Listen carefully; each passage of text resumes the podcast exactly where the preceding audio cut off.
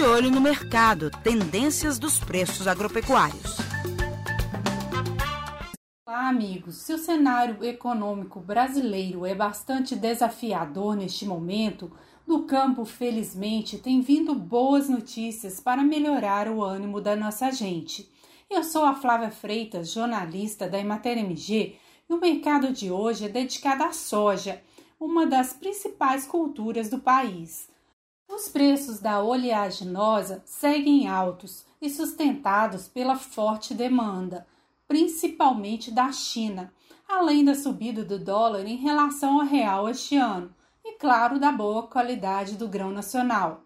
No primeiro semestre de 2020, o país exportou 60 milhões de toneladas do produto, um aumento de 38% em relação ao mesmo período do ano passado.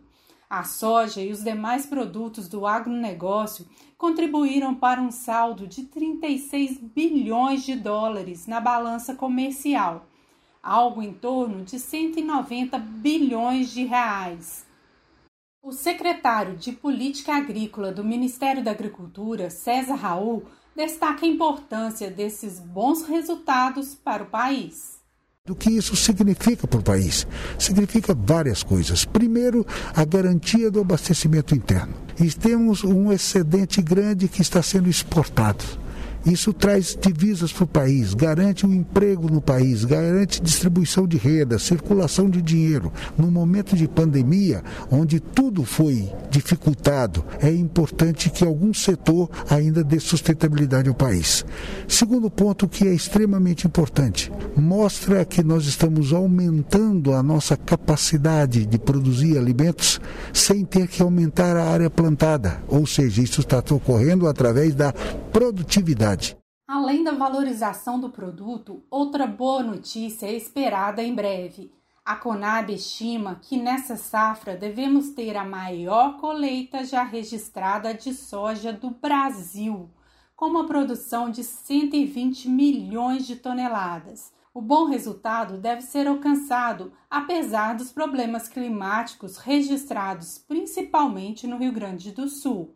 O coordenador de culturas da Emater MG Sérgio Braz Regina, conta que em Minas o agricultor fez um excelente trabalho. A produtividade de soja no nosso estado tem crescido a cada dia, fruto do trabalho incansável de nossos produtores, que têm utilizado boas práticas agronômicas e tecnologias modernas. Nosso produtor hoje é exemplo no mundo todo quando o assunto é produtividade desse nobre grão. Minas Gerais tem se destacado também no uso do plantio direto, técnica de cultivo que minimiza as perdas de solo. Além disso, o clima contribuiu e vamos colher uma colheita recorde do grão no nosso estado. Com a forte alta das exportações, a oferta do grão neste momento é bastante escassa. Para o pesquisador do CPEA, Lucílio Alves, a tendência de preços firmes para a soja brasileira segue no segundo semestre e deve se estender até o ano que vem, quando efetivamente chega ao mercado a oferta da nova safra. O Instituto também espera um bom momento de preços para os derivados da soja, como o farelo e o óleo, estimulados pela força observada no setor de carnes e do biodiesel mas os especialistas de mercado lembram que os conflitos entre Estados Unidos e China podem ser uma ameaça para os produtores brasileiros. Algumas vezes o país asiático usou a compra de soja como moeda de troca para melhorar as relações com os americanos. Mas a dinâmica do mercado segue bastante favorável para os produtores brasileiros. A desvalorização do real frente ao dólar, segundo o CPEA, melhorou o poder de compra do agricultor se comparado a 2019. A relação de troca entre a tonelada do cloreto de potássio e a saca de 60 quilos do grão em junho de 2020, por exemplo, foi a segunda melhor da década. Em Sorriso, no estado do Mato Grosso, por exemplo, são necessárias cerca de 20 sacas para comprar uma tonelada de cloreto de potássio. No ano passado, eram necessárias 31 sacas. Nos últimos 10 anos, a situação só foi mais favorável ao sojicultor em junho de 2016, quando eram precisas 15 sacas e meia. Notícia muito boa, não é, minha gente?